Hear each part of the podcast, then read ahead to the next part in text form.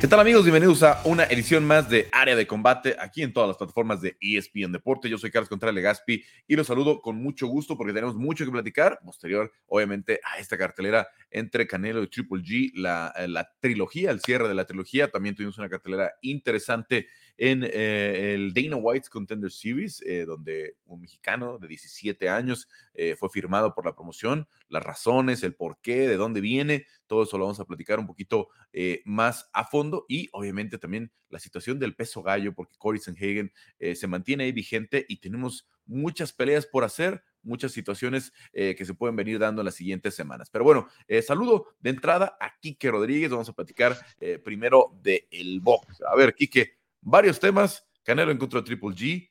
¿Para qué está Bam? ¿Qué sigue para, para, para, Jesse en, su, siguiente eh, pelea? Y obviamente también el calendario de esta semana, que también hay, hay, funciones interesantes. Obviamente Shakur en contra de Robson, que se roba todo, ¿no? ¿Cómo estás, Carlos, amigos de área de combate? Eh, pues sí, digo, ya, por fin pasó la, la semana Canelo. Eh, pues una semana que, pues yo podría decir que arrancó desde por ahí de, de julio, dos, par de semanas después, tres semanas después de que terminó el combate con Vivo, ya se había hecho oficial esta pelea para el 17 de septiembre. Fue una promoción larga o se habló o, se, dejó mucho tiempo para hablar de esta pelea. Y bueno, pues creo que no, no, no descubre el hilo negro que el resultado no fue el esperado por los aficionados, no gustó el, combate en sí. A mí me parece, Carlos, que bueno, lo, lo comentamos la semana pasada, ¿no? Eh, hiciera lo que hiciera el Canelo, iba a recibir críticas, ¿no? Si ganaba por knockout, que Golovkin estaba muy viejo, si no ganaba por knockout, que cómo era posible que no noqueara un boxeador de 40 años. Pero me parece que por cómo se dio esta pelea, a mí me parece que es tan responsable Canelo como Golovkin, pues que el resultado, al menos arriba del ring, no haya sido el gusto del aficionado. Obviamente una primera mitad de pelea, eh, por ahí no sé si te recordó a, Loma contra Teo, ¿no? Que decías eh, seis rounds de frustración, de a qué hora va a despertar Golovkin, ¿no? A qué hora vamos a ver a, como veíamos a, Lomachenko con, con, con en los primeros seis rounds, que decías a qué hora empieza a, sumar tarjetas, ¿no? Porque si se le pasaba del 6 y 7, que fue lo que terminó sucediendo, ya iba a ser muy difícil que, que le alcanzara a rescatar. Eh, último tercio de la pelea, Golovkin despierta, empieza a, dar brillo. Y la verdad es que eh, siempre venimos al mismo tema con la gente eh, que, no entiende muy bien cómo funciona el reglamento. Y la verdad es que tampoco es obligación que el fan ¿no? Se, se, sepa de memoria o cómo funciona, cómo se entrega una tarjeta round por round, etcétera, etcétera. Eh, porque decían, con esos tres rounds a mí me basta para que ganó Golovkin. No. No, no, no, no. No, no funciona así, no, no funciona así, ¿no? Cuando te vas a las tarjetas, claro, si en los últimos tres rounds logras noquear, habrás tenido la pelea de, de tu lado, pero eh, los, los, las tarjetas se entregan, no es un todo, no, no, es, no, es, no se hacen al final, ¿no? Que dices, creo que fueron ocho y, y, cuatro, seis y seis, ¿no? Se van entregando round por round, los jueces entregan. Entonces, no había forma de que con los pocos rounds que donde trabajó realmente Golovkin para ganar la pelea, le alcanzara. Aunque tenemos tarjetas, creo yo, dos tarjetas de escándalo, ¿no? Esos dos, siete, cinco. Eh, como tuvimos tarjetas de escándalo a favor de Canelo en algún momento, estas a mí creo que, que fueron muy sorpresivas, ¿no? Yo no, yo no vi a nadie eh, que, tuviera algo así de cerca. Sí, y si eh, yo estoy con, por, ahí, por, ahí, se dice, ¿no? para los jueces, un, combate de box son 12 peleas de 3 minutos. Cada una es una historia completamente diferente y cada una eh, tiene una calificación que al final se suman y pues da el resultado total. Eh, y sí, la verdad es que ese, ese 115, 113, bueno, de dos jueces, pues fue bastante sorpresivo, ¿no? Siempre se ha hablado del tema de los jueces, que lo ayudan al Canelo, que le han regalado peleas y todo. Bueno, si aquí hubiera sido al revés, se hubiera hecho un escándalo, pero pues la verdad, como la pelea al final iba muy favorable para el mexicano, al menos en la percepción de la mayoría, pues no se dijo mucho, pero esto mismo, si hubiera resultado a favor del, o sea, a la inversa, bueno, hubiera sido un escandalazo, ¿eh? Sabemos cómo, cómo son las cosas con el mexicano, pero, pero bueno, al final de cuentas, pues ganó el que estuvo menos mal arriba del ring. Eh, creo que fue una trilogía en la que se habló demasiado, se dijeron demasiadas cosas, se vendió demasiado.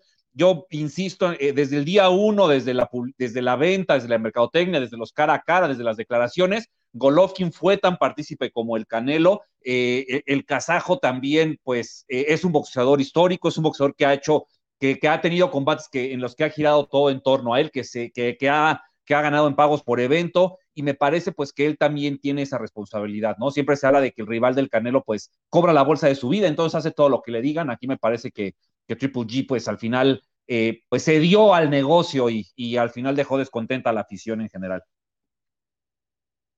Incluso alguien de la estatura de Triple G, Kike, después de los tres pay-per-views del Canelo, ¿qué tiene que se acerque en números? En venta de pay-per-views, en taquilla, bla, bla, bla. No sé si aquella de Daniel Jacobs en el Madison Square Garden, ¿no? Que seguramente fue una buena taquilla, ¿no? Que seguramente fue la, sí. fue la estrella. Pero ¿qué más? ¿Cuál bueno, otra eh, de, de, Triple G crees que tenga en cuestión de dinero, eh, en cuestión de, de, lo que pudo haber generado? La última con Murata, pero fue en Japón, ¿no? Digamos, fueron, fueron, fueron un poco condiciones como esta. Digamos que los dos boxeadores eran los que estaban haciendo el negocio y pues para Golovkin, Golovkin en Japón cobró una bolsa igual que con Canelo. Entonces, creo que esa fue su, su última bolsa así interesante. Pero antes de esa, híjole, si, si quitas las del Canelo, eh, Carlos, pues sí, yo creo que Daniel Jacobs, ¿no? Creo que desde que entró a, eh, en, eh, desde que firmó con Dazón pensando en esta trilogía, pues sus bolsas, no quiero decir que hayan sido malas, pero bueno, no, no fueron como para, para presumirlas, digamos, ¿no? Ahora, para, para que, que entienda un poco el fan, ¿no? Porque a mí, eh, la 1 y 2 a mí me gustaron técnicamente Sí, mucho, ¿no? Mucho también. más que esta, ¿no? Eh, el- por el despliegue de, de la quijada de los dos, porque sí, sí se pegaron, ¿no? Pero Hubo estrategia. son muy resistentes los dos, tienen muy buena defensa los dos. Eh, Golovkin, obviamente, usando mucho mejor su jab que Canelo, Canelo usando mejor los golpes de poder, pero ninguno se logró lastimar en, en las tres peleas. En 36 rounds, ninguno se logró doblar, no se lograron mandar a la lona.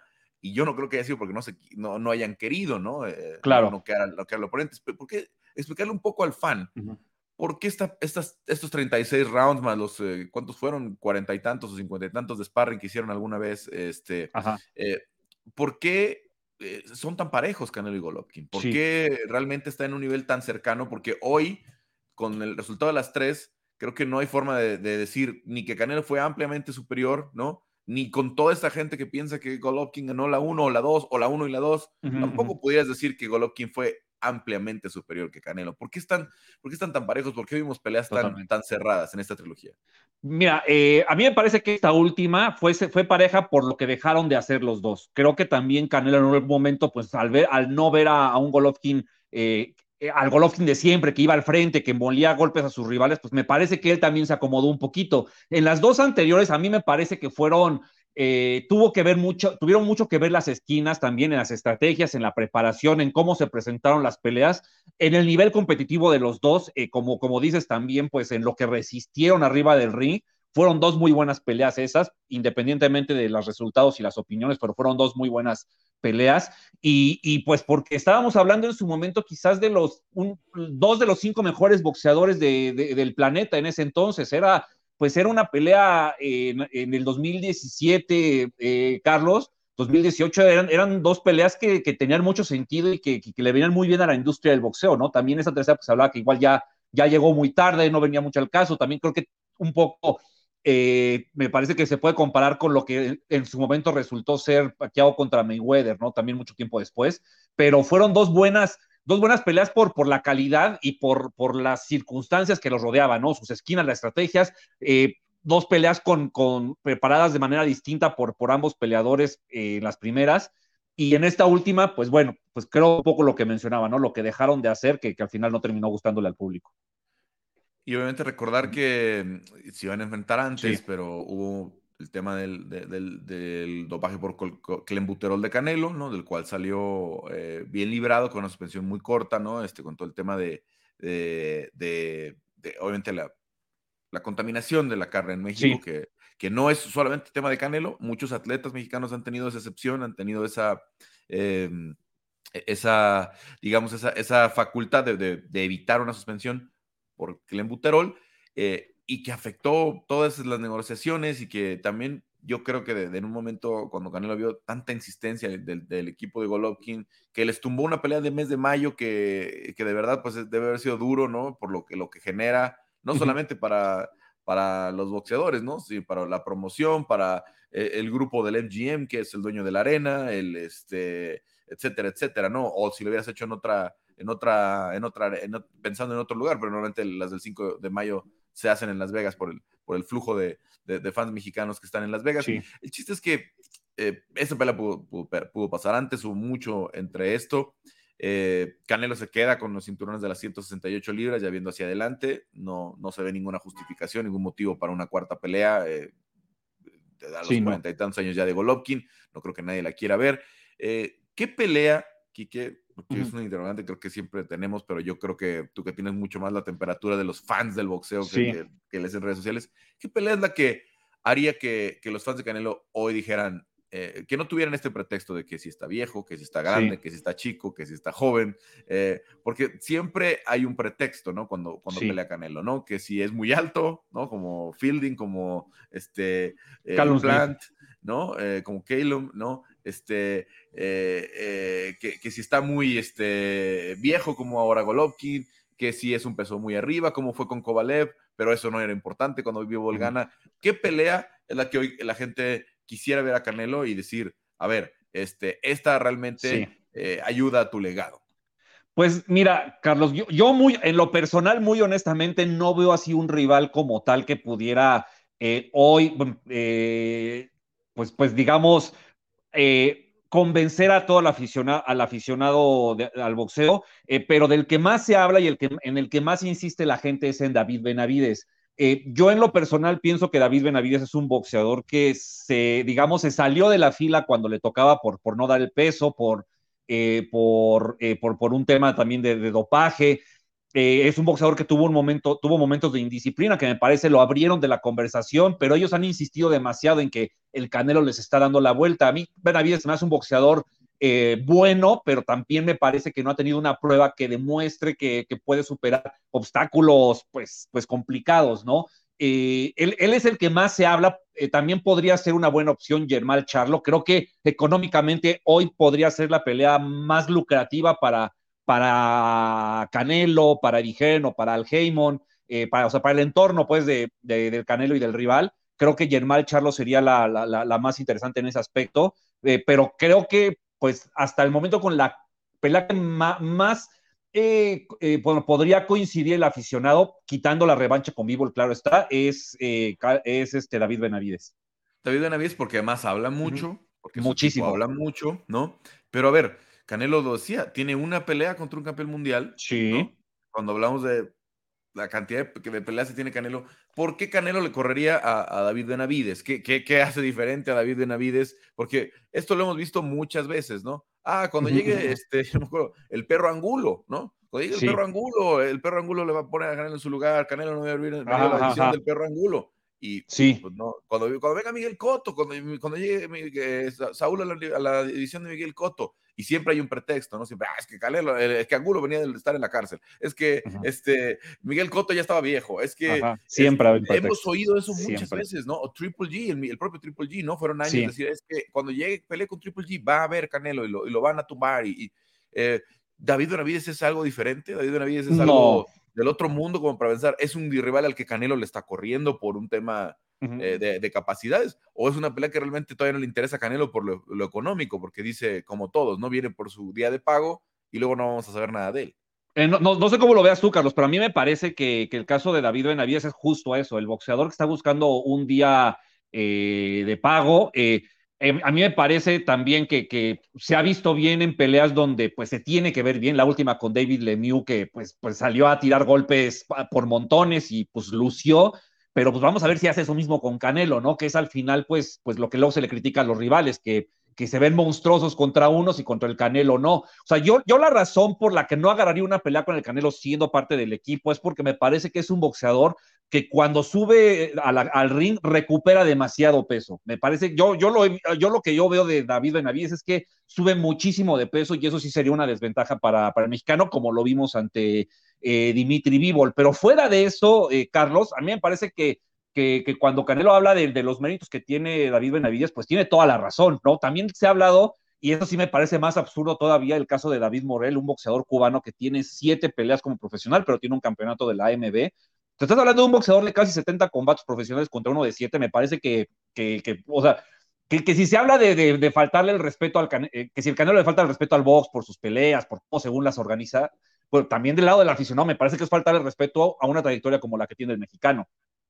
Vamos a ver cómo se mueven las, las aguas. Sí. Eh, sobre todo, Bivol contra zurdo va, a mover mucho, ¿no? La probable revancha con Bivol parece interesante. Eh, la gente ya vio perder a Canelo, entonces eso por ahí le va a dar un tema de morbo, de, ver si puede sobreponerse a este durísimo rival, ¿no?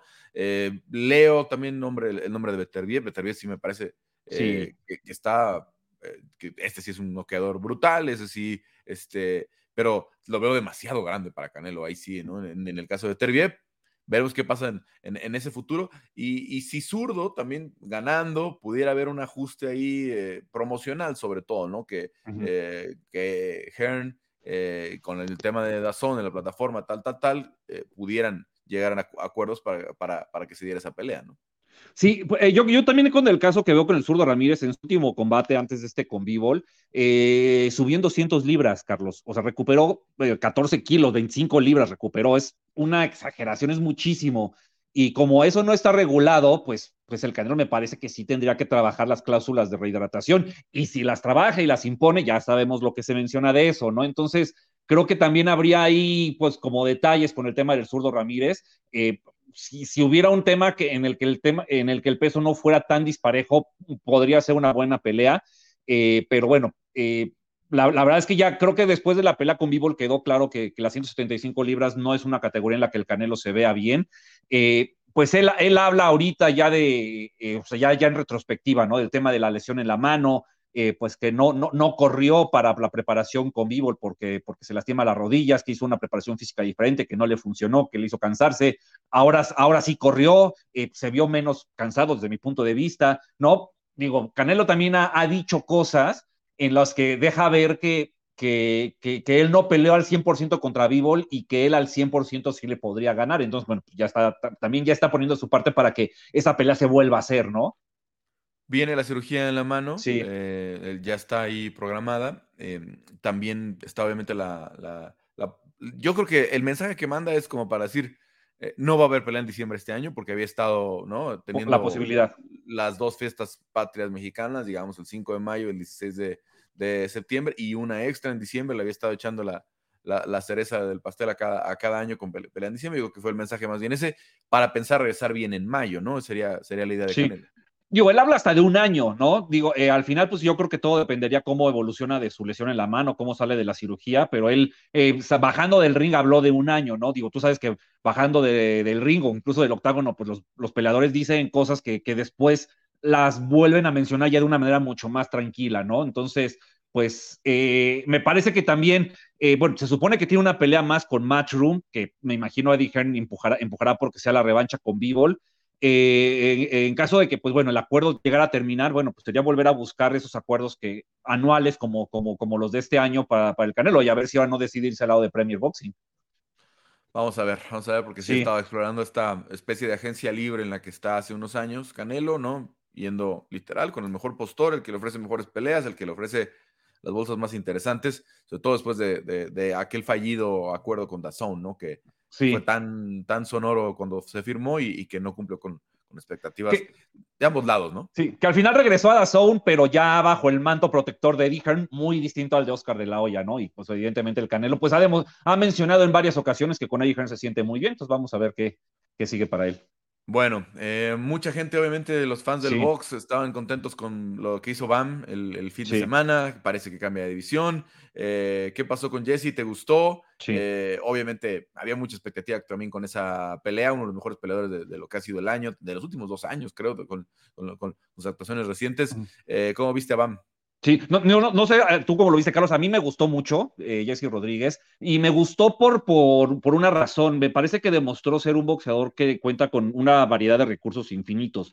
A diferencia de las peleas ante Cuadras y, y Sol Rubinsay, eh, Bam, a Bam se le elogió mucho el tema de, los, de, las, de las piernas, ¿no? De cómo, cómo con pasos laterales se quitaba para buscar otro ángulo para contragolpear a sus rivales. Lo hacía insistentemente, se veía muy bien, se veía pero espectacular su boxeo.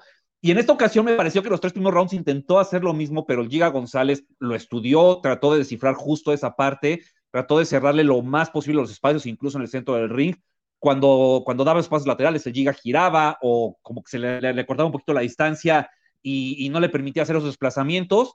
Entonces el Bama ajustó y, decidió hacer un boxeo plantado en medio del ring eh, y, quitarse los golpes con la cintura, quitarse con los golpes con la cintura y con una guardia muy bien puesta, una característica de los peleadores de Robes García, y hizo una muy buena pelea, la verdad. Me encantó también lo que hizo Jesse Rodríguez, demostrando que, se puede adaptar a las circunstancias que le presenta el rival. Aplicó esa de, de Usyk, de, de tirar el jab por adentro, y, se vio muy bien, la verdad. Diego González, Diego González también fue un rival que, que, que ofreció buena competencia. Eh, creo que, creo que lo, lo, atacó al cuerpo y sí le hizo daño por momentos.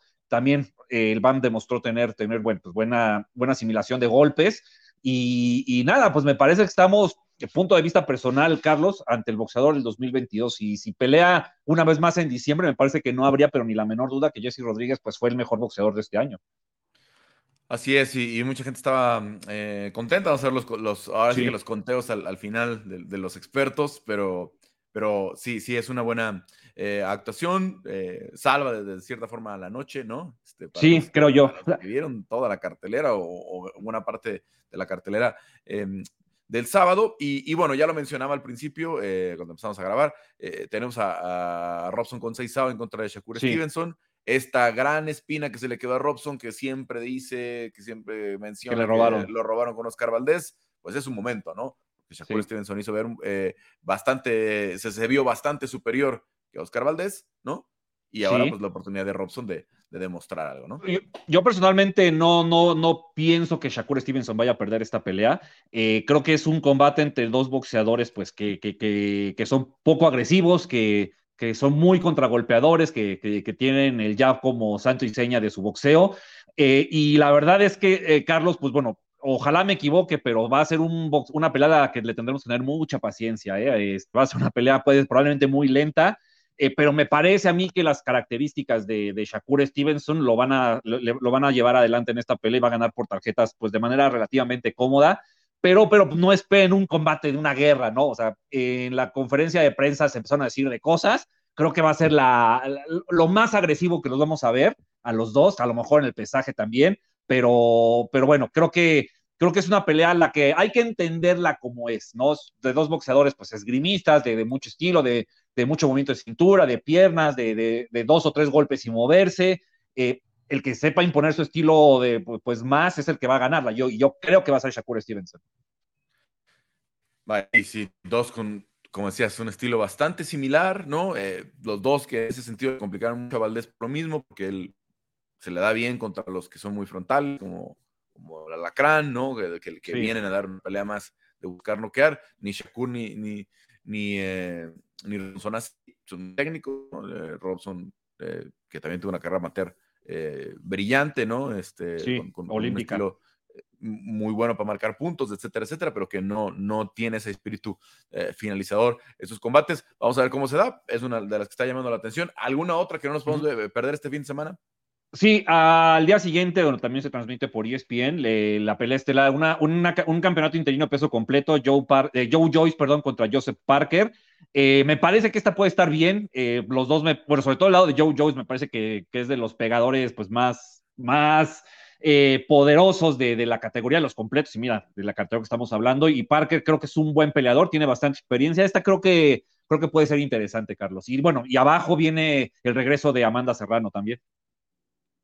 Bueno, pues obviamente interesante. Se pospuso, por cierto, Clarissa Shields, ¿verdad? Su, regreso por el tema del, fallecimiento de la reina allá en Inglaterra, ¿no? Y, hubo movimiento en esa cartelera, ¿no? Y ya, ya quedó oficial, ya quedó confirmado eh, la reprogramación para el 15 de octubre, Carlos, en el igual, en el Auto Arena, en Londres. Pues todo igual, pero un mes después.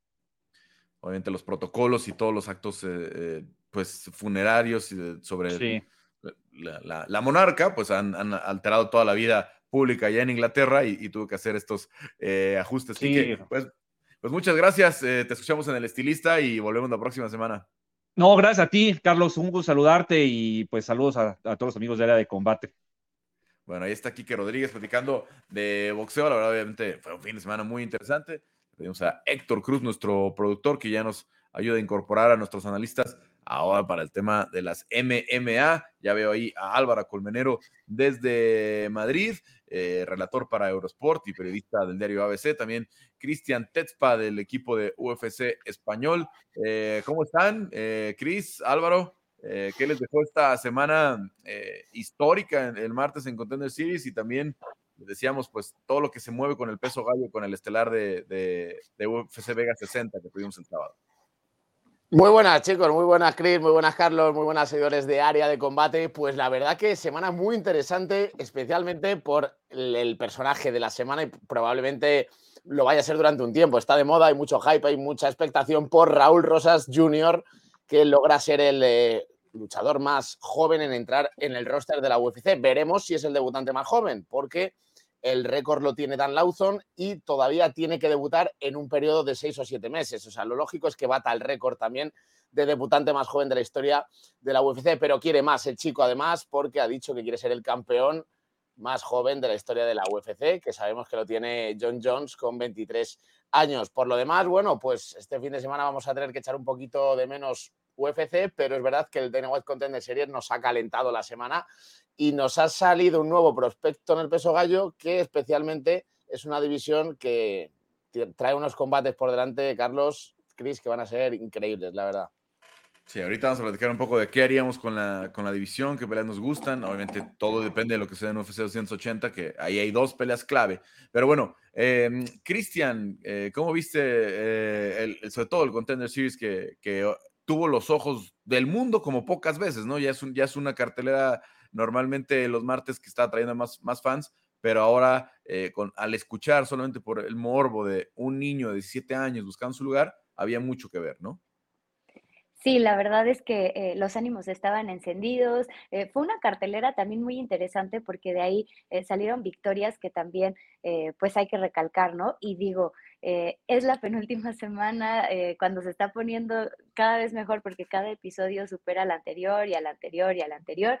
ya se va a terminar, ya viene el episodio número 10. Eh, pero pues hay que disfrutarlo, ¿no? Ya después lo que viene pues es un cierre de, año espectacular, lo que hace Raúl Rosas Jr., eh, pues hay que destacarlo porque no hay que dejarlo pasar. Eh, al final o sea, si te pones a pensar, es como de hay un montón de atletas, a lo mejor olímpicos, que están en su mejor momento entre los 17 y los 21 años, 22, pero en las artes marciales mixtas, eh, pues sí es difícil, ¿no? O sea, ver un récord profesional que comienza desde los 17 años, que lo hace de esa manera y además con esa frialdad, o sea, porque desde que comienza el episodio, Raúl va hacia adelante, ataca, en ningún momento se ve nervioso, eh, pues ni siquiera se ve ansioso, ¿no? O sea, con esas ganas como de demostrar que a sus 17 años tiene las cualidades, a mí me pareció la actitud de un peleador muy maduro que tiene mucho que dar y que tiene muchísimo futuro en las 135 libras, porque además se robó toda la atención. Sí, nosotros en, ESPN Deportes tuvimos la oportunidad de, contar la historia desde el, no desde el principio, porque obviamente este, tiene rato ya eh, Raúl Rosas Jr. Em, brillando, fue campeón de la IMAF eh, a los 14 años, ¿no? En el 2019. Eh, en un campeonato de mente juvenil. Em, luego, hace algunas semanas, a mí me, alguien de su equipo me contacta y me dicen, mira, tenemos este chico que está a punto de debutar, que ha hecho varias peleas en México en un WC, en UWC. Yo había visto un par de sus peleas en, en UWC, en las, en, las, en las carteleras que normalmente se transmiten eh, los viernes allá en Tijuana. Eh, no había tocado coincidir porque estaban algunos eventos allá en Tijuana, no me había tocado coincidir, verlo a él en la, en la función pero a final de cuentas, eh, eh, obviamente empiezas a dudar, ¿no? Eh, lo primero que hay que hacer es cuestionar. Te dicen, ya va a debutar en UFC a los 17 años y, y, empiezas, a, y empiezas a averiguar y empezamos a, a, desembrollar todo esto que traía y era, a ver, primero la comisión le va a dar la, la, licencia, ¿no? Porque en España, perdón, en, y me confundí un poquito porque te quería preguntar en España cómo es, Álvaro, porque en México hay comisiones locales que sí permiten desde los 16 años peleas profesionales, que es el caso de la Tijuana, donde le dieron la posibilidad de hacer no una, sino cinco peleas profesionales antes de cumplir los 18 años. Eh, que tenía, que estaba pidiendo la Comisión de, Nevada, ¿no? La Comisión de Nevada pidió muchas cosas, cartas de entrenadores, cartas de su manager, cartas de sus papás, obviamente los exámenes médicos, eh, de, los de rutina que se le piden para, para todos los peleadores. Fue un proceso largo, primero que consiguieran todo eso, eh, cuando finalmente llega el contrato de Dana White Contender Series, eh, yo me di a tarea antes de, publicar algo, de, hacer como lo que hicimos, que fue el breaking news de contra quién iba, qué día, etcétera, etcétera. Dije, quiero verlo entrenar, quiero verlo, quiero ver en qué nivel está realmente. Pude ver dos entrenamientos ese mismo día primero en, en, Cobriña, donde entrena el Jiu-Jitsu con, con, Héctor Vázquez y tiene un entrenador de lucha que es de Dagestaní. Em, y, empecé a ver, dije, ok, la lucha está muy bien, luchando con su hermano, ahí con su papá también de coach, que se ve muy bien, pero a ver, vamos a verlo con, con, otros, con otro nivel. Y esa misma tarde lo vi hacer sparring con tres peleadores del UFC, ¿no? que por, por, respeto a esas cosas que suceden en, el gimnasio, no, no me voy a mencionar los nombres. Eh, luego lo vi pedirle un round a Aljamain Sterling y Aljamain Sterling dijo, no, no, estoy bien, estoy bien, o sea, como no, no quiero que me vean hacer sparring contigo. Además, Aljamain tenía un régimen ahí eh, muy cuidado porque sabemos que está preparando para una pelea muy importante, pelea de, de, campeonato y no, no, no va a ser un sparring que no le sirva a él, ¿no? Él está trabajando específicos eh, como un, para un rival como TJ Dillashaw, pero desde ahí dije, wow, wow, wow, este chico sí está para, para mucho. No me gustaba a mí el matchup porque Mando Gutiérrez eh, es muy buen luchador, muy buen luchador. Mando Gutiérrez tiene una guillotina muy peligrosa y lo metió en la guillotina en un par de ocasiones y logró salir, ¿no? Que creo que eso fue lo que más le gustó a Dana White. Si hubiéramos tenido una pelea de 40 segundos, de 30 segundos, como la tuvo Bo Nickel, ¿no? Eh, ante un rival al que Bo Nickel tenía que finalizar así, que, que además había fallado en el peso, que se notaba en la actitud, que, que sabía que venía para ser parte del show de Bo Nickel. Mando Gutiérrez no vino a hacer eso. Mando Gutiérrez vino a tratar de echarles a perder la fiesta. Tenía las condiciones para eh, hacer ver eh, o poner a prueba realmente el grappling de, de, de, de, este Raúl Rosas Jr.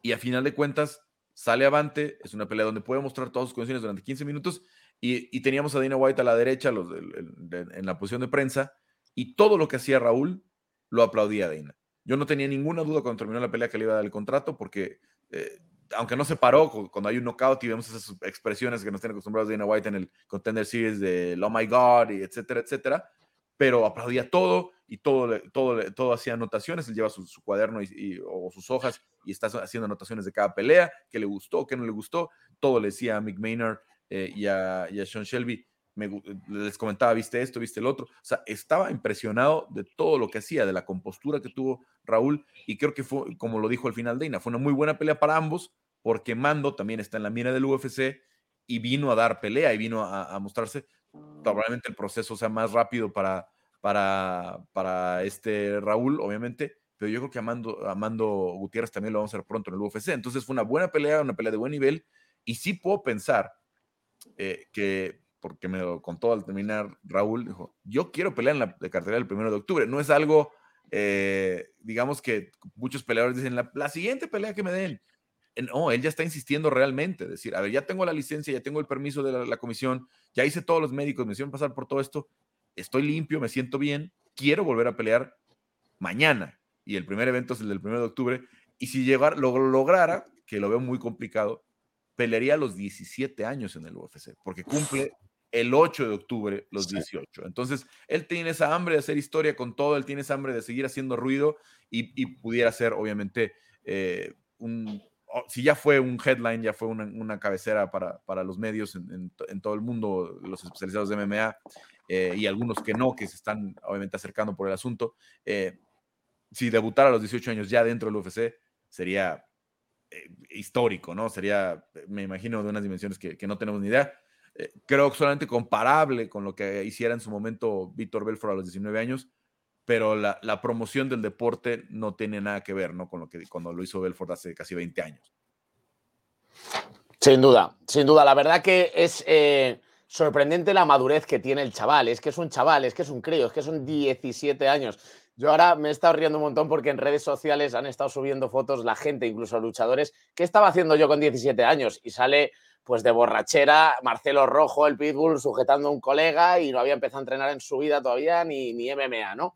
O sea, al final es una locura que alguien con 17 años venga y venga tan curtido, además, Carlos, porque aparte de su figura, que es muy carismática, pues por el labio leporino que tiene, por las orejas de coliflor tan desgastadas con una edad tan temprana, creo que todo ello nos hace, y el nivel que tiene sobre todo, nos hace ver que estamos ante un luchador diferente, un luchador que quiere marcar época. Yo no sé si le van, si va a tener la suerte de que le den el combate antes de los 18 años, pero aún así es lo que comentaba. Mientras sea antes de los 18 y los 200 días, va a quedarse con el récord del debutante más joven de la historia, que eso ya, pues eso ya tira de nombre. Es verdad que que si lo logra con los 17 y muchos días, es muy difícil que alguien le vaya a quitar ese récord en muchísimo tiempo. Es que es totalmente ilógico que tengas un 6-0, que tengas ese nivel con 17 años y que se te dé tan rodado el camino, porque te puede salir una lesión, te pueden salir un montón de, de cosas. Ilia Topuria, por ejemplo, debutó en profesional con 18 años y va camino de estrella. Quiero decir que no es normal lo que ha hecho este chico, que tiene algo diferente, que tú que lo has vivido en persona, Carlos, pues habrás comprobado que entre bastidores, o sea, dentro del gimnasio, cosas que no se pueden comentar, que hacen que te sorprendas directamente. Y, pues eso, creo que, que, viene muy bien también este tipo de historias de figuras al deporte. Además, él ha contado que viene unos orígenes muy humildes. Decía que a, partir de ahora ya no solo tendremos que comer arroz con frijoles, ¿no? Que también es una historia de salvación de su familia. Creo que lo tiene todo el chico. La verdad que, estoy muy emocionado con, con, su figura. Una familia de cuatro hermanos peleadores, por cierto. Eh, no, no sé si se han andado mucho por ahí. Su hermana Kenia debutó en contra de Mackenzie Dern en, el MMA a los 19 años. Eh, eh, y también fue el debut de, Mackenzie Dern en, MMA en, aquel momento, eh, que venía obviamente ya muy laureada ella en el, en el Jiu-Jitsu. Em, tiene otros dos hermanos, el mayor ya no, o al menos no está consistentemente en su carrera de MMA. Su otro hermano Jesse de 19 tiene 1-0, también obviamente tiene el plan de, de llegar a las grandes ligas, pero se le han caído tres o cuatro peleas porque Jesse también ya podría tener eh, un récord un poco más, este, más nutrido, digamos. Entonces, vamos a saber más de, ellos, eh, vamos a ver más de, este, de, esta familia, al menos en el caso de Jesse y de, y de, Raúl, ¿no? Porque seguirán, eh, obviamente, entrenando juntos. Jesse estaba en su esquina, junto a su papá, Raúl Rosas, Rosas padre. Pero yo te quería preguntar eso primero. En España, ¿qué edad las comisiones permiten pelear como profesional o incluso como amateur en carteleras ya profesionales, ¿no? Es, una grandísima pregunta, Carlos, y te voy a decir que no tengo la verdad absoluta. Yo sí te puedo dar la experiencia de mis narraciones. Yo en WOW, que es la promotora con la que yo trabajo, donde yo soy narrador, em, en carteleras de talento que se llaman WOW Talent, en su edición Talent, han peleado chicos de, creo recordar, hasta 16 años, 16, 17 seguro. Pero a la hora de mezclarlo en una cartelera, no lo sé, porque, por ejemplo, para que te hagas una idea, en función de la comunidad, es decir, de la región donde sea, pueden entrar o no directamente menores de 18 años a un evento de MMA. Es decir, hay lugares donde no pueden entrar directamente como para que encima vayan a competir. Yo creo que en algunos, por supuesto, permiso del padre en el que te permitan, eso 100%, tienes que tener un, si tu padre no quiere, tú no te haces peleador profesional, pero aparte creo que es posible, dejo la puerta abierta de que directamente esté prohibido con 17 años, pero eh, lo tendría que mirar, ¿eh? O sea, en principio yo creo que te dejarían, pero con, autorización paterna o materna. Pero ya te digo que, hay bastantes regiones donde la normativa no es nada laxa, es muy estricta y no me extrañaría que estuviera prohibido. Lo tendría que consultar de todos modos. Vamos a ver cómo se da la, situación eh, del futuro, porque esto obligará a, a, que haya normativas, al menos más claras en los estados en Estados Unidos, eh, y en muchos lugares donde va a haber ahora, porque también es algo que estaba reflexionando después de lo visto, ¿no? Lo, ha crecido mucho la, participación, ha crecido mucho más la relevancia de estos mundiales de la IMAP. Hace algunos años, cuando había dos federaciones importantes de MMA, que ya están fusionadas, ya están haciendo un trabajo conjunto, eh, hay mucho más. Eh, podemos ver chicos de 16 años con 50 peleas amateurs, ¿no? Que son diferentes y que son eh, eh, condiciones diferentes, a veces son varias en el mismo día, eh, los nacionales tienen varias condicionantes por ahí, pero de pronto sí va a haber muchos chicos que a los 14, 15 años ya empiezan a despuntar y que con poquitas peleas profesionales puedan demostrar algo. Vamos a ver qué pasa en el, en el futuro. Eh, el caso de, de, Raúl es importante. Cris, ¿quieres decir algo?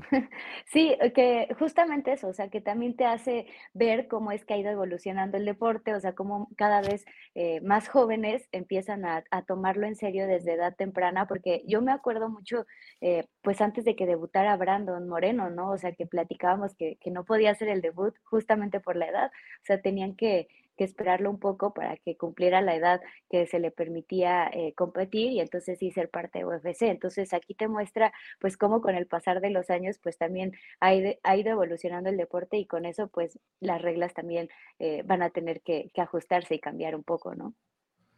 Bueno, eh, nacido en... Eh, para, hay, muchas confusiones alrededor de la nacionalidad de, Raúl Rosas Jr. Eh, él nació en Estados Unidos, no nació en Santa Clara, como por ahí algunas páginas lo, mencionas, lo mencionan. Él nació en Clovis, Nuevo México, ¿no?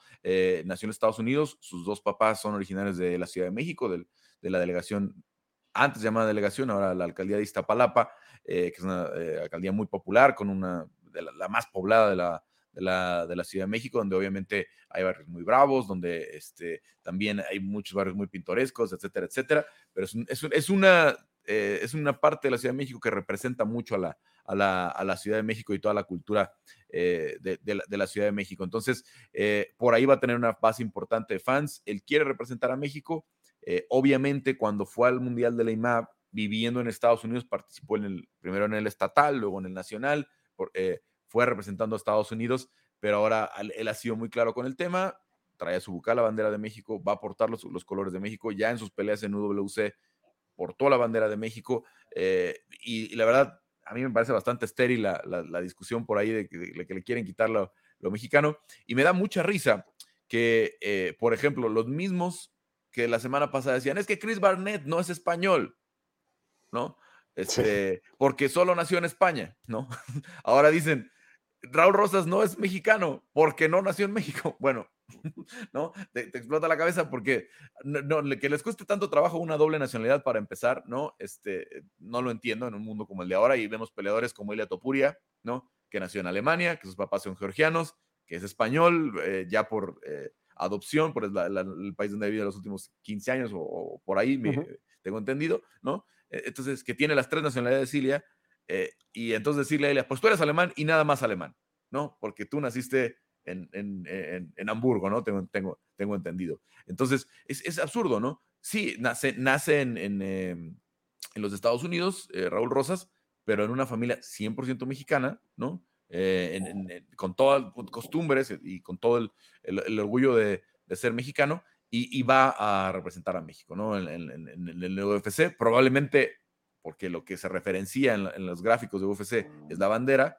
como apareció Chris Barnett con la de España, al haber nacido en la base militar en Zaragoza, eh, pero a final de cuentas es, un mexicano más que va a estar en el UFC, eh, que tenemos varios casos, ¿no? Este, eh, similares, y, es muy complejo de explicar la cantidad de, de, peleadores que vamos a ver así en el futuro.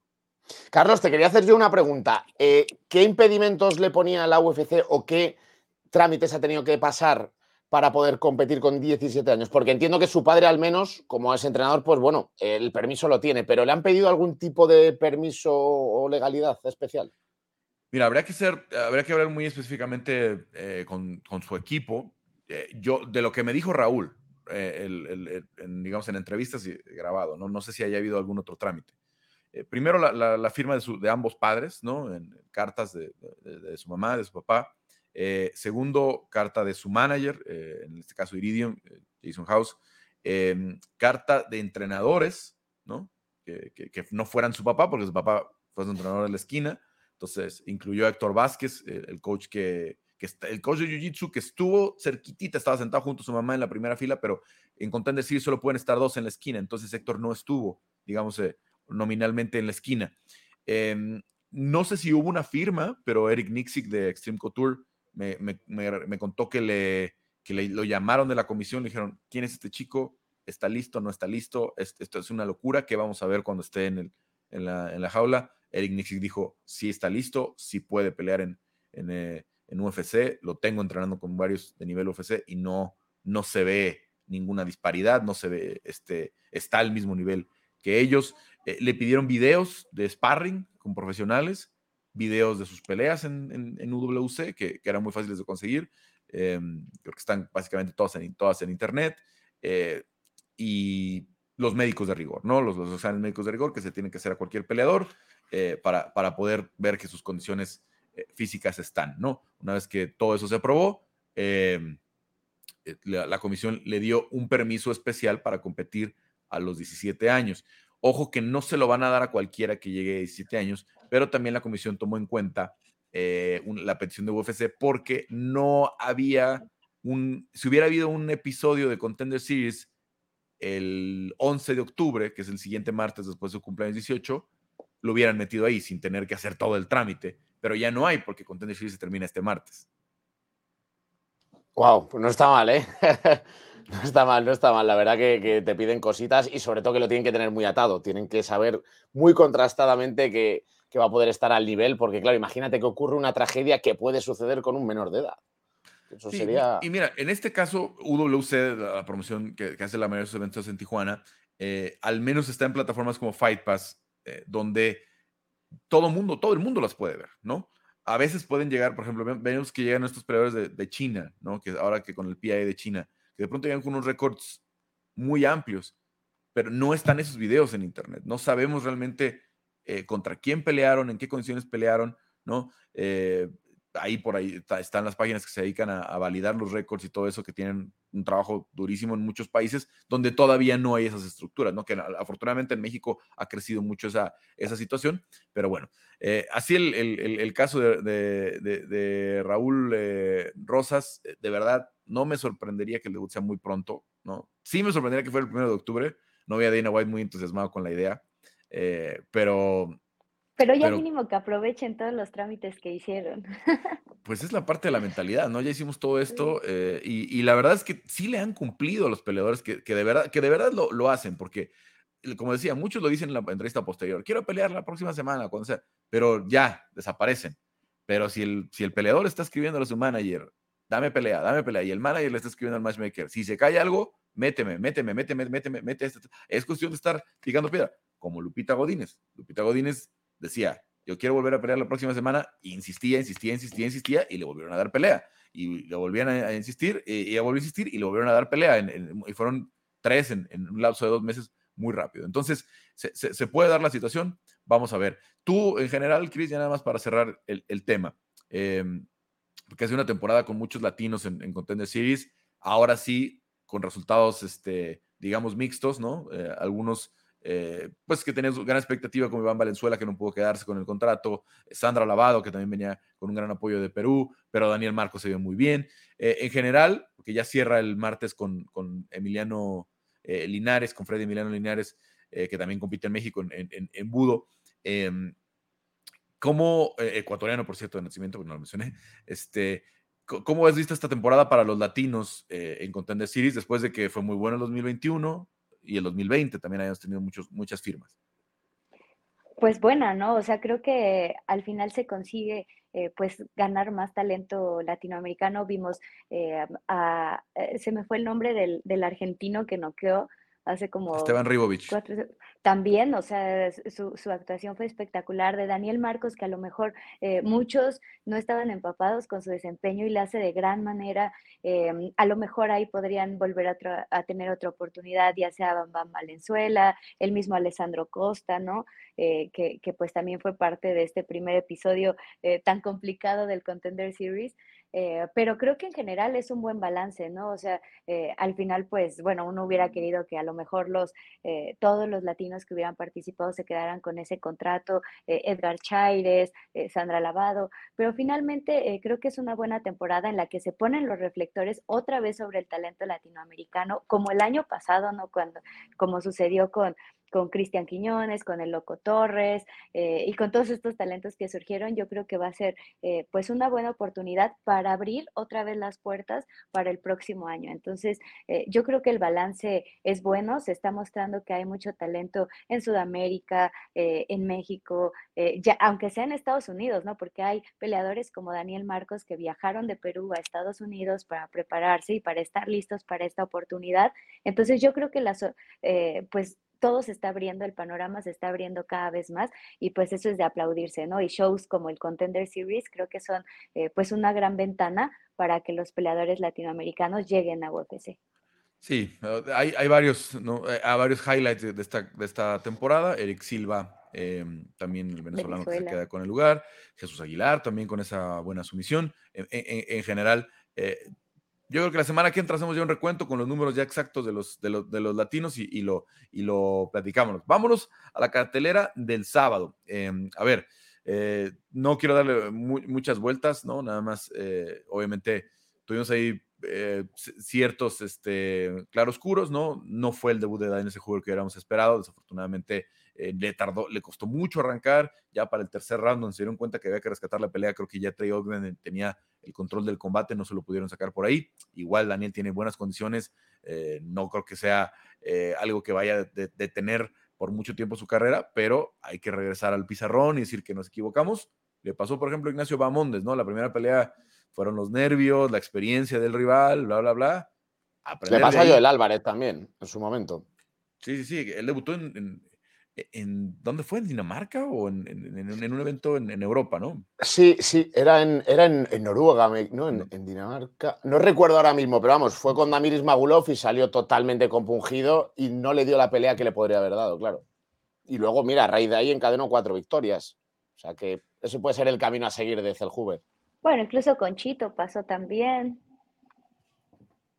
Y vaya, eh, obviamente ah, hubo un gran seguimiento del UFC con, con este con, con, con Huber, mucha expectativa porque y, mira, fue en la República Checa, en, en Praga. La, ah, en Praga, en Praga, verdad, la, verdad. La pelea. Y era lo primero que iba a decir, pero dije, mm, no, no, no recuerdo. Dije, en la República Checa, pero, sí, fue, sí, fue, en Praga. Es que ya fue hace eh, tanto que, que, viajaban como a todos los países europeos y apenas se está abriendo otra vez, que ya no recordamos las ciudades. No sé si regresemos a esos tiempos eh, de, de, de, ciudades lo que pasa? Polonia. Que, luego en la siguiente peleó y ganó contra Danilo Beluardo en Estocolmo, en Suecia. Era, ah, que era pues, más recuerdo. Recordaba que era En, Escandinavia. Bueno, em, a ver, entonces vamos a ver qué sucede en, la siguiente pelea de, Daniel. Ojalá que lo tomen con calma, que, se, estudie bien lo que va a pasar con el, con el, em, con el siguiente oponente. A ver, em, algunas cositas que me gustaría destacar. Eh, Anthony Hernández se mete a racha de tres victorias y Anthony, la verdad que está eh, eh, fluffy, están sometiendo este, campeones mundiales de Jiu-Jitsu, eh, ahora con Marc André Barreal, que es un muy buen luchador, que es un tipo muy grande, muy fuerte, se volvió a ver muy bien, también lo somete. Vamos a ver qué viene para, para él, pero es una buena noticia para el peso medio porque se le ve mucho más concentrado, se le ve incluso con un régimen diferente, físico, eh, ya no se ve tan fluffy como eso. Ya no se ve tan fluffy. Entonces, vamos a ver cómo, eh, cómo evoluciona. Y el evento estelar, que obviamente nos deja mucho para el futuro, ¿no? Song Yadong eh, tuvo un buen primer round, lastimó a Cory Sanhagen, tanto mano izquierda como mano derecha entraron con mucho poder, pero la verdad a mí me sorprendió otra vez. Eh, me tocó estar en la de la Show y, estar en esta también, eh, ahí en el Apex. La versatilidad de, los ataques de, de Corey Sanhagen es impresionante, ¿no? Codos, rodillas, patadas altas, rodillas voladoras, cambio de, cambios de guardias, de pronto unas combinaciones de tres golpes de mano izquierda es impresionante lo que, lo, que tiene en, el, en, el, eh, en, la, caja de herramientas Cory Sanhagen. Y después de que lo lastima Song Yadong, donde lo sacude y lo manda incluso contra la reja, lo recibe con un codo brutal entre, entre, los, entre los dos, las dos cejas y le hace ese corte que termina costándole la pelea a Song Yadong porque ya no lo deja salir entre el cuarto y el quinto. Entonces, ¿cómo vieron ustedes el combate? ¿Y qué hacen ahora con, con, con Sanhagen? Yo lo vi súper bien. La verdad es que eh, creo que ver a Cory Sanhagen, eh, pues también es un privilegio, o sea, porque ver a un peleador que responde así a los ataques que recibe, eh, creo que también hemos a veces olvidado como todas las cualidades que tiene y sobre todo que es muy aguerrido después de esa racha de victorias, vino como, como estos bajos, ¿no? O sea, en los que tiene las dos derrotas contra TJ Dillashaw, contra Pierre Jan, pero recuperarse de esa manera contra Song Yadong habla muy bien de él, habla de por qué está en el top 5 del peso gallo, eh, habla de que tiene mucho futuro, de que quiere volver a disputar eh, un cinturón, además de una división que ha recibido mucha nueva sangre y que además está muy fuerte, ¿no? O sea, porque hablas de todo el top 5 y todos tienen el derecho a disputar, o sea, a tener una oportunidad por el título. Entonces aquí es donde entra la pregunta, ¿qué haces con él? Pues yo creo que sí se va a tener que armar una serie ahí como de Grand Prix o no sé, o sea, en la que el que gane pues se va a tener esa oportunidad contra el que gana entre eh, Sterling y Dillashaw, porque ¿qué haces realmente con toda la calidad que hay? Hablamos de Merab, hablamos de Cory Sandhagen, hablamos de Chito Vera, eh, pues todo lo, ah, de Peter Jan, del mismo Sean O'Malley, entonces hay muchísimo por dónde escoger eh, el paso que decía Cory Sandhagen de a lo mejor enfrentar a Chito o enfrentar a Merab, se me hace una buena opción porque todos quieren pelear pronto, o sea, quieren tener esta actividad. Eh, todos están conscientes también de, la de, de, las posibilidades que hay, que cualquiera de ellos podría ser eh, retador al cinturón. Entonces me parece una buena opción para peleadores que no les gusta estar quietos, ¿no? Hablo Merab, hablo Chito, hablo Cory Sandhagen. Curiosamente estaban entre la, entre la, entre la audiencia. Eh, Exacto. Merab y Chito, los dos vieron la pelea y parecen ser las dos mejores opciones. Pero Álvaro, ¿tú cómo, cómo lo viste? ¿Qué esperamos? Porque seguramente ni Chito, ni Merab, ni, ni Cory van a tener noticias de una oferta de pelea antes de UFC 280 y lo que nos dejen esas dos peleas. No sobre todo ahora que ya salió José Aldo de la mezcla, obviamente eh, decidió retirarse el, Rey de Río. Em, ya hay un cambio ahí importante, ¿no? Entonces, hasta 280 creo que no vamos a tener movimiento. Sin duda que no va a haber movimiento, va a haber que esperar y es que quede lo que quede, eh, va a quedar unas combinaciones maravillosas. Bueno, en cuanto a la pelea, Carlos, decir que me quedo con las declaraciones que dio Chito después del combate, que decía que los cortes hay que provocárselos al rival. Quiero decir que al final es una parada técnica, es una parada médica pero que hay que darle muchísimo crédito a todo el trabajo que hizo durante todo el combate Cory Sanhagen, que es que tiene derrotas, pero se vuelve a levantar y las derrotas siempre son contra el top, contra lo más alto que pueda haber. Sigue evolucionando combate tras combate, aunque pierda, se le ve una evolución y aunque vuelva a perder en el siguiente combate a una derrota, se le ve que está evolucionando. Dicho lo cual, habrá que esperar cómo quedan las cosas, pero como yo ya me voy mojando, creo que va a retener el cinturón Sterling, creo que va a ganar Piotr Jan a O'Malley, creo que para Cory Sanhagen lo que debería de quedar es una prueba de fuego última, como debe ser una pelea que no va a ser nada vistosa en caso de que se dé que es contra Javas Billy, un peleador que le puede plantear una pelea súper incómoda y muy aplicada a la lucha y que si supera ese obstáculo deberían de darle directamente otra vez el title shot. Yo creo que es el camino que deberían de ponerle. Sí, él creo que está consciente que necesita una, ¿no? Porque viene de pelear por el, por el cinturón, aunque fue interino en, en, ese momento eh, con, con Peter Jan, em, pero viene de la, de la pelea de, de, título. Em, y, y, no me gusta, a mí, por ejemplo, pensando en Chito Vera, no me gusta nada la pelea de San, Hagen, porque Chito y Cory tienen alcance muy similar, eh, esas patadas muy peligrosas, esos codos muy peligrosos creo que se neutralizan mucho en, estilos ambos, ¿no? Entonces, eh, me imagino incluso que podría acabar siendo una pelea que se vaya hasta el grappling, porque Chito tiene muy buen jiu-jitsu también, porque eh, intentó eh, usar su lucha ahora Cory Sanhagen. Entonces, que probablemente no los veríamos a los dos al 100, ¿no? Como, como si vimos a Chito al 100 contra Frankie, como si vimos a Chito al 100 en contra de, de de este eh, de Dominic Cruz y no me refiero a que no diera su, 100% de esfuerzo, sino que se neutralizarían un poco en la cuestión de estilos, ¿no? Si pierde TJ de la show, eh, creo que le quita eh, pues una, un rival a, a Cory Sanhagen, ¿no? Porque no, no veo que esa pelea la, hicieran a menos que estuviera el cinturón de por medio. Ahí, si gana TJ Dillashaw y se convierte en campeón, creo que sí, sería muy atractivo ver la revancha Sanhagen en contra de, de TJ Dillashaw. Pero ojo, que lo que me temo, y no sé si están ustedes de acuerdo, es que si por ahí se da la sorpresa, que ya lo platicaremos en la semana previa a UFC 280, si Sean O'Malley manda a dormir a Piotr Jan, él va a ser el siguiente retador. Qué loco, no.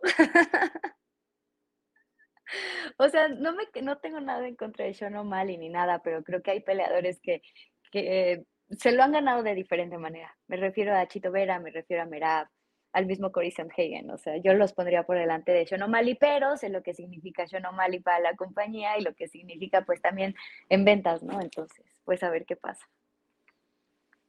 Sería épico, sería histórico, sería extraño, lo tendría todo que sucediera eso.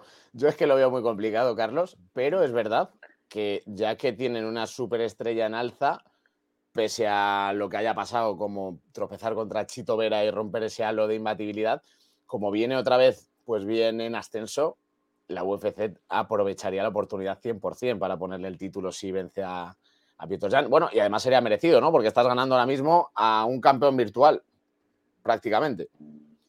Pero bueno, no creo que pase. ¿eh?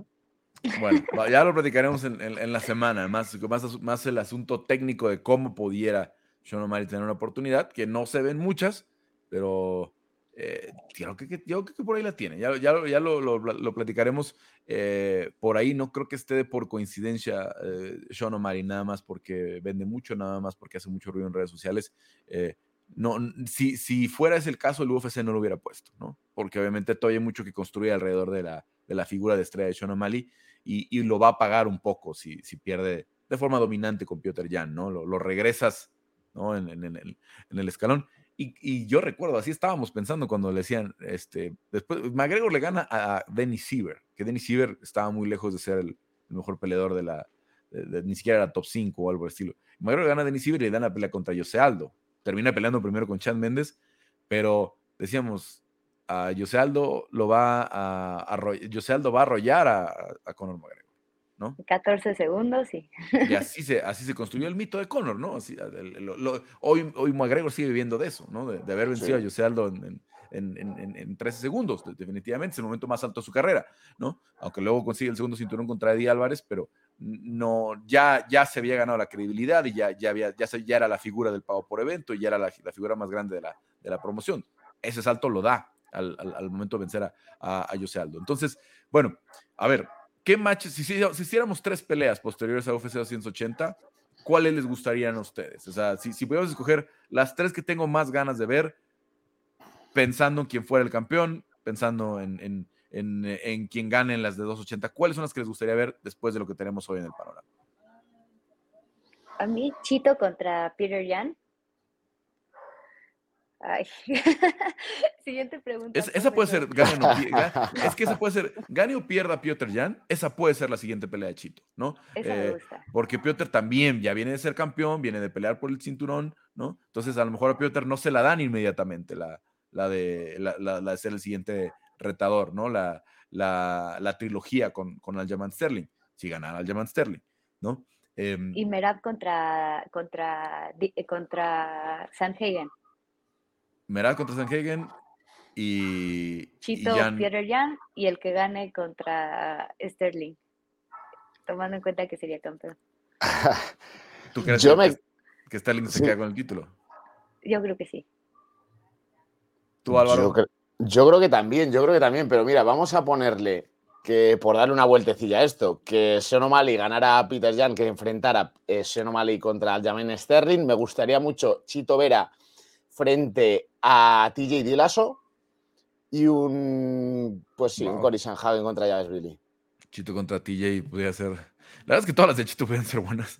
No, son malas las peleas de Chito normalmente. Eh, por ahí se alentó un poquito en la de, en la de José Aldo, pero nada más.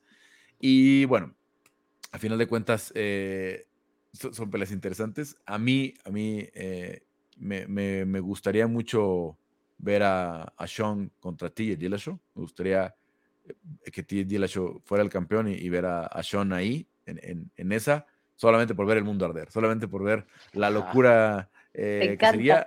Lo mismo, lo mismo si Aljamain retuviera, ¿no? Este, creo que todo lo que va a traer alrededor esa promoción de esa pelea sería eh, increíble. Me gusta Jan contra Chito, obviamente. Y eh, yo le daría un poquito, le relajaría un poquito. Si no le voy a dar la pelea de campeonato a Cory Sanhagen, a mí ya me demostró eh, eh con esa pelea contra Piotr Jan, que creo que es la más alta en cuestión técnica en la historia de las peleas de campeonato de las 135 libras. O sea, yo no recuerdo 25 minutos de ese despliegue técnico de ambos, ¿no?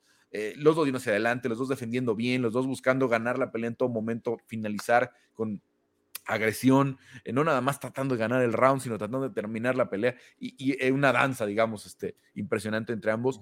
Eh, entonces yo creo que Sanhagen, y después de lo que vimos contra Song Yadong, sigue en el mismo nivel. Él, puede pelear por el título ya mañana, ¿no? Claro, hay, que escalar y obviamente están los, el tema de, la, categoría que está muy cerrada, pero yo le daría algo de abajo a, a, a Sanhagen, si a ver, ¿quiere seguir activo? ¿No? Alguien que venga entrando al top 10, ¿no? Este, para que siga eh, manteniéndose, pero no le pondría una de contendiente del tamaño de, de, un Peter Jan sin cinturón de por medio, ¿no? Una revancha que no tendría sentido. Le puede volver a hacer bajar y caer ya demasiado abajo, sí, sí. Sí, sí, algo por el estilo. Entonces a mí me gustaría que, que, que a Sanhagen, o, o, incluso Meraf, ¿no? Creo que pudiera ser una así de, ay, o sea, lo, puedes frenar eh, cuando creo que ya se merece la, pelea del, título, eh, después de lo que hizo ahora con, con Son Entonces, vamos a ver qué eh, está para él.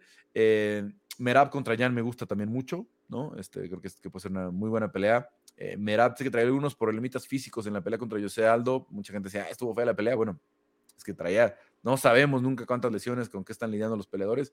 Creo que al 100% Merab es muy, muy diferente y, tiene mucho el, peso gallo. Ya platicaremos el pronóstico de esas dos peleas, específicamente cuando venga UFC 280. Y ya nada más para cerrar, les quiero preguntar, eh, porque no podemos dejar pasar el tema.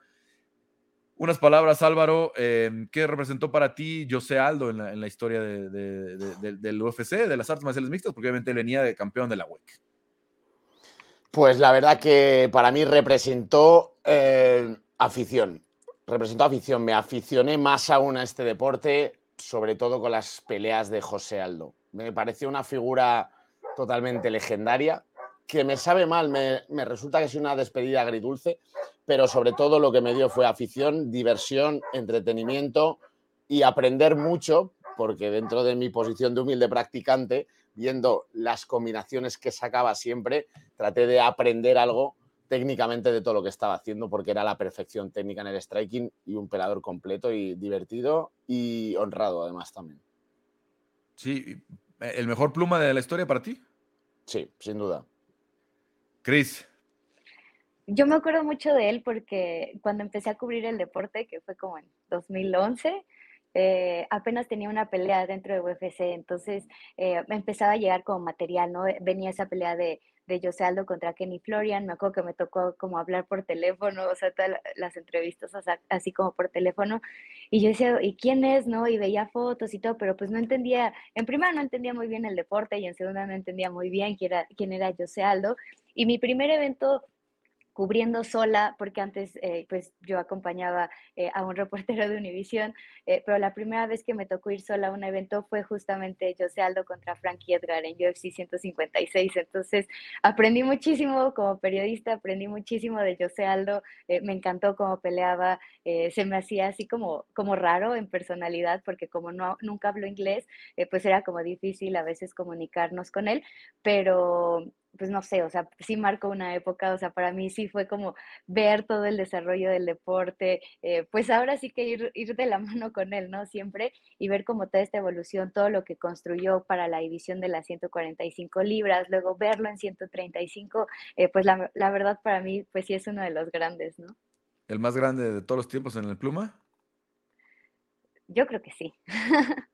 Bueno, em, creo que se acercó en su momento Max Holloway, ahora está con la oportunidad de Alexander Volkanovski, si suman la cantidad de defensas, etcétera, etcétera, y todo eso, pero se ve difícil, se ve difícil. Eh, de momento, a mí me parece innegable que, es el mejor pluma de todos los tiempos, pero no descartemos que, sobre todo Volkanovski, ¿no? Que, tiene algo muy sólido por ahí, ¿no? Este, eh, y que venció a alguien que estaba muy cerca de, quitarle ese estatus a José Aldo, como era Max Holloway, eh, en, tres ocasiones. Entonces, no, no es este, no, no, es ya coincidencia lo de, lo de Alexander Volkanovski, sobre todo la última que fue súper dominante. En fin, muchas gracias Álvaro, muchas gracias. Muchas gracias, un eh, placer.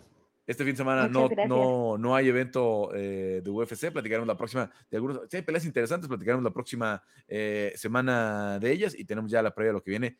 Primero de octubre, recuerden, regresa la acción allá al UFC Apex y también el martes cierra la, la, temporada de Dana White Contender Series, que probablemente nos tenga también otro gran prospecto con Bo Nickel, eh, que si gana esta, yo creo que ya, ahora sí ya lo veremos en su siguiente combate en el UFC. Nos vemos la próxima. Nos vemos. Un saludo. Bueno, yo soy Carlos Contreras Legaspi. Eh, muchas gracias por habernos acompañado. También a Héctor Cruz, como siempre, en la producción. Recuerden descargar este podcast en todas las plataformas de ESPN Deportes, en de combate. Regresamos la próxima.